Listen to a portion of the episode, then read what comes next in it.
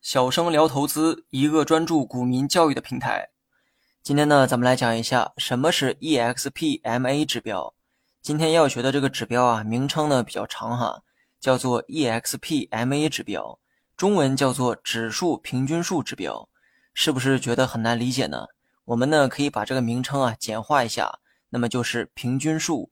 这个指标呢跟多数指标一样，也是用线条啊来表示，所以呢也可以叫做平均线。平均线，我想所有人啊都认识哈，也就是股价的平均线。对，其实呢就是均价线。EXPMA 指标就是均价线，而我们在 K 线图中看到的线条也是均价线。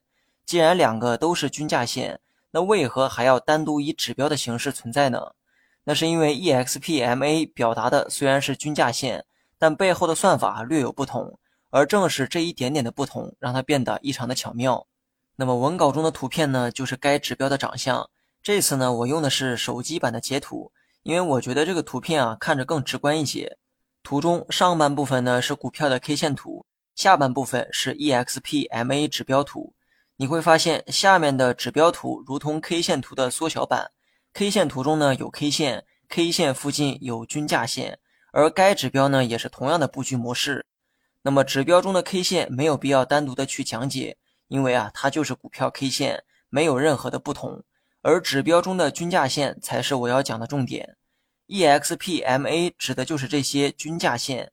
指标中呢有四个线条，也就是四条均价线，它们分别是五日均价线、十日均价线、二十日均价线和六十日均价线。当然了，这些呢都是系统默认的哈，你不喜欢的话也可以自行的更改。图二箭头所指的位置就是均价线所代表的周期，括号里面写着五十、二十、六十这些数字刚好对应四条均价线的周期。然后呢，五日均价线用 MA 一来表示，十日均价线用 MA 二表示，以此类推，剩下的就是 MA 三和 MA 四。至于每条线对应的颜色，大家直接看图片就好。欢迎各位去关注“小生聊投资”这个同名公众号，更多实战技巧等你来学。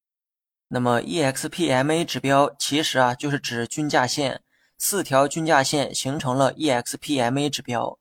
均价线背后的这个算法也很简单，K 线图中的均价线是用简单的算术平均得来的，而 EXPMA 中的均价线用的是加权平均。如果你不理解算术平均和加权平均的这个概念，说明前面的课程呢没有好好的听讲。我在大盘分时图的课程中详细讲解过两种算法的不同，失忆的同学呢可以去回听一遍。EXPMA 用的是加权平均，加的这个权重啊是时间，而 K 线图中的均价线并没有加权，只是单纯的算术平均。比如说十个人共吃了十个苹果。那么平均每人吃了一个苹果，这个呢就是简单的算术平均。而加权平均需要考虑现实中的一些因素，因为这些因素无法避免，但又会影响最终的那个结果。比如说十个人中一个人啊是成年人，剩下的九个是幼儿园的小朋友，一个成年人就吃了三个苹果，剩下的七个苹果被九个小朋友吃掉。成年人的这个食量呢比较大。如果你把食量这个权重考虑进去的话，平均每个人吃掉的苹果肯定是大于一个。这个呢就是加权平均。EXPMA 中的均价线，它考虑了某个因素，然后将这个因素作为权重进行了平均，而这个权重就是时间，也就是将时间对结果的影响考虑了进去，然后再进行平均。因为呢都是均价线，背后的这个算法都是求平均数。